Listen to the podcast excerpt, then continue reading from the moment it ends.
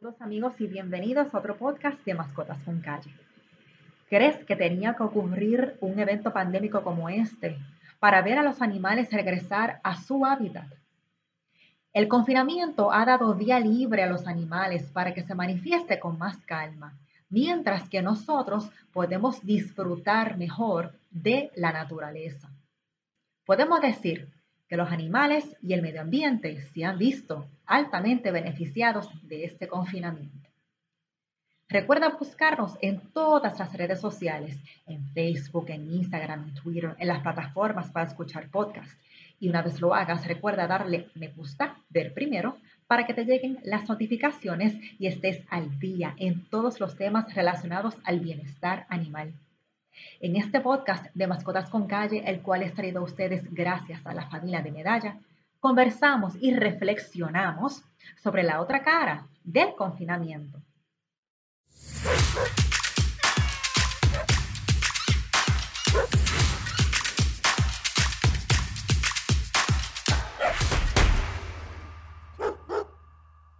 Desde que comenzó la orden para quedarnos en nuestras casas, hemos visto cómo los animales han retomado el espacio que por naturaleza es suyo. El avistamiento de animales puede ser divertido y hasta cierto punto relajante.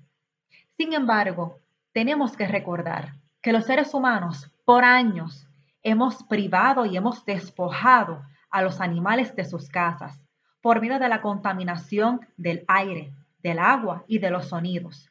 Y ni hablar de los cientos de animales de los cuales han sido privados de su libertad y de sus casas, que ahora mismo están en zoológicos, en laboratorios y en parques de entretenimiento. Pero de ese tema hablamos otro día. Cuando reflexionamos sobre este asunto, vemos, lamentablemente, el daño que el ser humano le ha provocado a la naturaleza y a los animales. Los efectos de este confinamiento lo que han tenido es que los animales ahora mismo uno los puede ver caminar, nadar y manifestarse libremente en su casa, como usted y yo lo hacemos. Cuando vemos todo esto, nosotros tenemos que necesariamente pensar y determinar, y este es el punto neurálgico de esta reflexión. Esa debe ser la norma, no debe ser la excepción.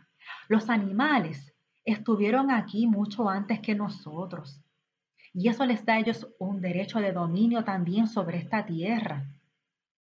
Y si algo importante ellos nos han demostrado a través de toda su existencia es que ellos han tenido la capacidad de acoplarse a nosotros, demostrándonos que ellos pueden coexistir con nosotros.